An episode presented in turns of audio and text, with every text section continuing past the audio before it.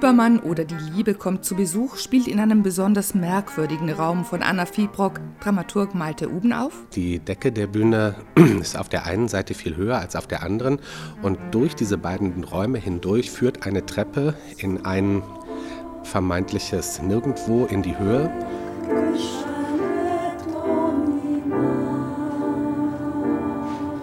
An diesem Christoph Marthaler Abend geht es um ein Paralleluniversum, in dem irdische Gesetze ausgehebelt werden. Im Zentrum die Pataphysik, eine Wissenschaft, die der französische Autor Alfred Jarry Ende des 19. Jahrhunderts erfand.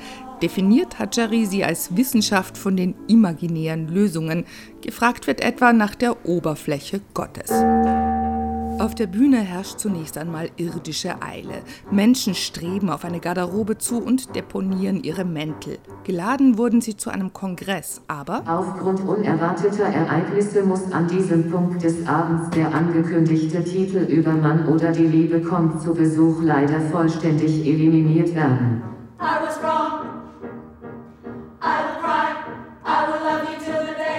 Sämtliche Männer, erfahren wir, wurden durch die Wirkung von Sonnenwinden eliminiert. Also keine Männer mehr und kein Kongress, aber etwas anderes fängt an. Etwas Kantiges, Schräges, Musikalisches und Poetisches.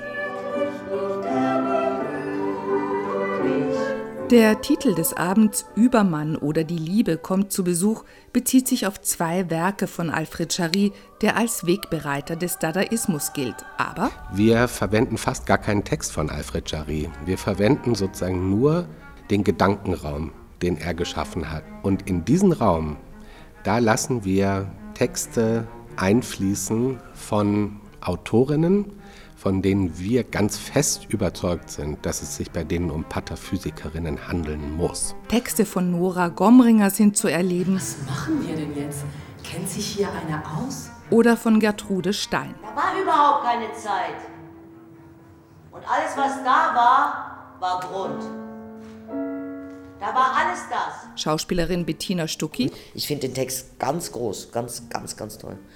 Natürlich ist er unglaublich kompliziert. Aber es ist eine, in meinen Augen tatsächlich eine sehr weibliche Sicht auf Zeit und Vergänglichkeit. Und dies soll nicht heißen, dass irgendetwas, das abgegeben wird, abgegeben wird. Nichts ist vergebens. Zwei Männer allerdings gibt es dann doch auf der Bühne. Einer strampelt sich an einer Zeitmaschine, sprich einem umgebauten Fahrrad ab und dann ist da ein stiller Herr im Hintergrund. I am the god from the pataphysical ether. Musiker Clemens Sienknecht wogt samt Klavier auf und ab im Bühnenhintergrund. Now we know. Gott ist also ein Mann? Also de facto ist es Herr Sienknecht, aber mh, mm, es ist eigentlich, eigentlich ein Neutrum.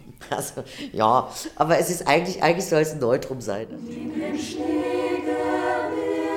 Sprache, vertont und unvertont, schwebt fast magisch durch das pataphysische Universum. Insofern hat es mit Christoph wahnsinnig viel zu tun. Es ist auch nicht nur absurd.